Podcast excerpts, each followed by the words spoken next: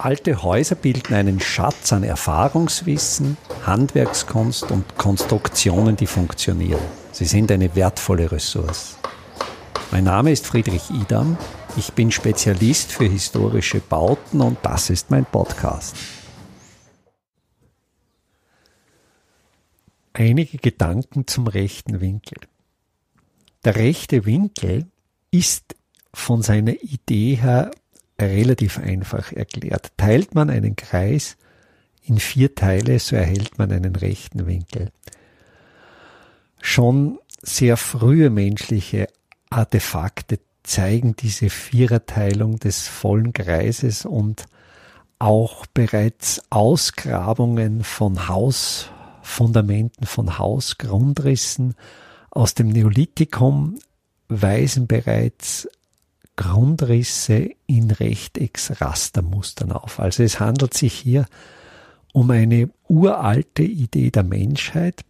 Mich interessiert, mit welcher Genauigkeit, mit welcher Präzision wird diese Idee umgesetzt und wie wirkt die Genauigkeit oder auch Ungenauigkeit auf die Menschen, die solche Objekte sehen oder benutzen.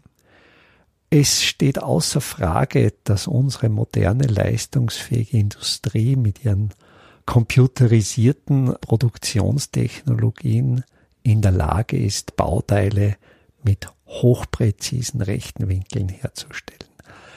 Wenn man sich bei einer modernen Baustelle ansieht, was hier an Baumaterial angeliefert wird, was hier an schon industriell vorgefertigten Bauelementen angeliefert wird, so sieht man in der überwiegenden Mehrzahl Objekte mit rechten Winkeln. Es ist natürlich sehr praktisch bei dieser Baumethode, solche auf dieser Norm des rechten Winkels beruhenden Produkte zu verarbeiten, weil ja die alle gut zueinander passen. Es ist ja kein Aneinanderfügen mehr notwendig, weil sich ja alle einzelnen Bauteile an diesem Ideal mit hinreichender Präzision orientieren. Betrachten wir hingegen unser baukulturelles Erbe, Häuser, Möbel, Objekte, welche handwerklich gefertigt worden sind, so findet man häufig Abweichungen vom rechten Winkel. Manchmal ist die Abweichung noch so gering, dass man sie mit freiem Auge kaum wahrnimmt. Es gibt natürlich Abweichungen, die erkennt man schon sehr deutlich mit freiem Auge, hat aber noch das Gefühl, naja, hier ist sicher der rechte Winkel gemeint, aber aus Gegebenheiten des Materials ist es eben kein rechter Winkel geworden. Zum Beispiel bei historischen Möbeln des vernakulären Möbelbaus, da wurden sehr oft trapezförmige Holzbretter verwendet, einfach aus dem Grund, weil ja die Baumstämme am oberen Ende dünner sind als am unteren. Wenn man also so einen Baumstand zersägt, kommen Bretter mit Trapezform heraus und diese Trapezform wurde einfach, um mit dem Material möglichst sparsam umzugehen, ins Möbel übernommen. Bei Grundrissen von historischen Gebäuden merkt man oft das grundsätzliche Prinzip, den grundsätzlichen Willen zum rechten Winkel, aber man merkt auch die doch starke Dominanz des Baugrundes, gerade in Gebirgsregionen, wo auf Felsen gegründet wurde, war es natürlich nicht möglich, ohne großen Aufwand den Grundriss idealtypisch geometrisch nach Raster zu entwickeln. Da musste man sich einfach nach den Gegebenheiten des Bauplatzes richten und den Grundriss an die Gegebenheit anpassen und so zu versuchen, einen Kompromiss zwischen dem angestrebten Ideal des rechten Winkels und den gegebenen Möglichkeiten zu finden. Eine ganz andere Dimension ergibt sich natürlich, wenn der rechte Winkel aus der zweiten Dimension, aus der Ebene in den Raum entwickelt wird. Wir sind hier beim Aufbruch unserer Zivilisation in die Moderne, beim kartesianischen System, dass man eben ein dreidimensionales räumliches Koordinatensystem schafft, wo alle drei Koordinaten dreifach im rechten Winkel aneinander stoßen. Diese Situation finde ich sehr spannend, denn wenn ich an Bauwerke aus alter Zeit denke, zum Beispiel die ägyptischen Pyramiden, die haben zwar einen sehr exakten quadratischen Grundriss mit rechten Winkeln, aber das sind natürlich keine Kuben, sondern eben Pyramiden, wo die Kanten zusammenlaufen.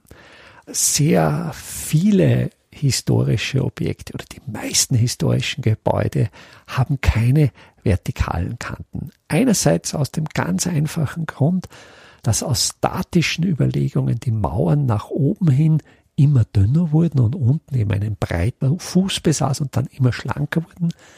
Aber auch, und ich bin mir eigentlich sehr sicher, dass das den alten Baumeistern natürlich bewusst war, wenn die scheinbar vertikalen Kanten eines Objekts nicht wirklich vertikal sind, sondern eben zusammenlaufen, ergibt sich eine perspektivische Wirkung. Das kennen wir ja, wenn wir einen Wolkenkratzer, der möglicherweise vertikale parallele Kanten hat, hinaufblicken, laufen wir durch die perspektivische Wirkung diese Kanten zu einem scheinbaren Fluchtpunkt zusammen. Und wenn man jetzt tatsächlich dieses Zusammenlaufen in einem Gebäude anwendet, dann wirkt das Gebäude höher, als es tatsächlich ist. Es wirkt aber auch standsicherer, solider. Natürlich ist auch ein rechter Winkel in der Ebene durch unseren Sehapparat, einfach durch das perspektivische Sehen unserer Augen, erscheint er ja auch nur wenn man exakt von oben drauf blickt, erscheint als rechter Winkel im Grundriss. Aber sonst erscheinen diese rechten Winkel ja auch immer verzerrt. Aber in unserer Wahrnehmung rezipieren wir diese Winkel als rechte Winkel. Und das führt mich wieder zu der Überlegung, wie genau sollte ein rechter Winkel sein. Und da habe ich die Erfahrung gemacht, dass ich persönlich Winkel, die etwas über 90 Grad betragen, dass ich die angenehmer wahrnehme als Winkel, die unter 90 Grad. Also Räume, wo zwei Wände in einem spitzen Winkel zusammenlaufen, empfinde ich nicht so angenehm, als wenn die Winkel etwas weiter sind. Stellt sich naturgemäß die Frage, ja, das funktioniert ja nicht. Irgendeiner wenn alle größer als 90 Grad sind, geht sich das bei einem Rechteck nicht aus. Natürlich, man hat dann zum Beispiel in einer Wand oder in zwei Wänden sogar einen leichten Knick, dass der Raum in Wirklichkeit fünfeckig oder sechseckig ist.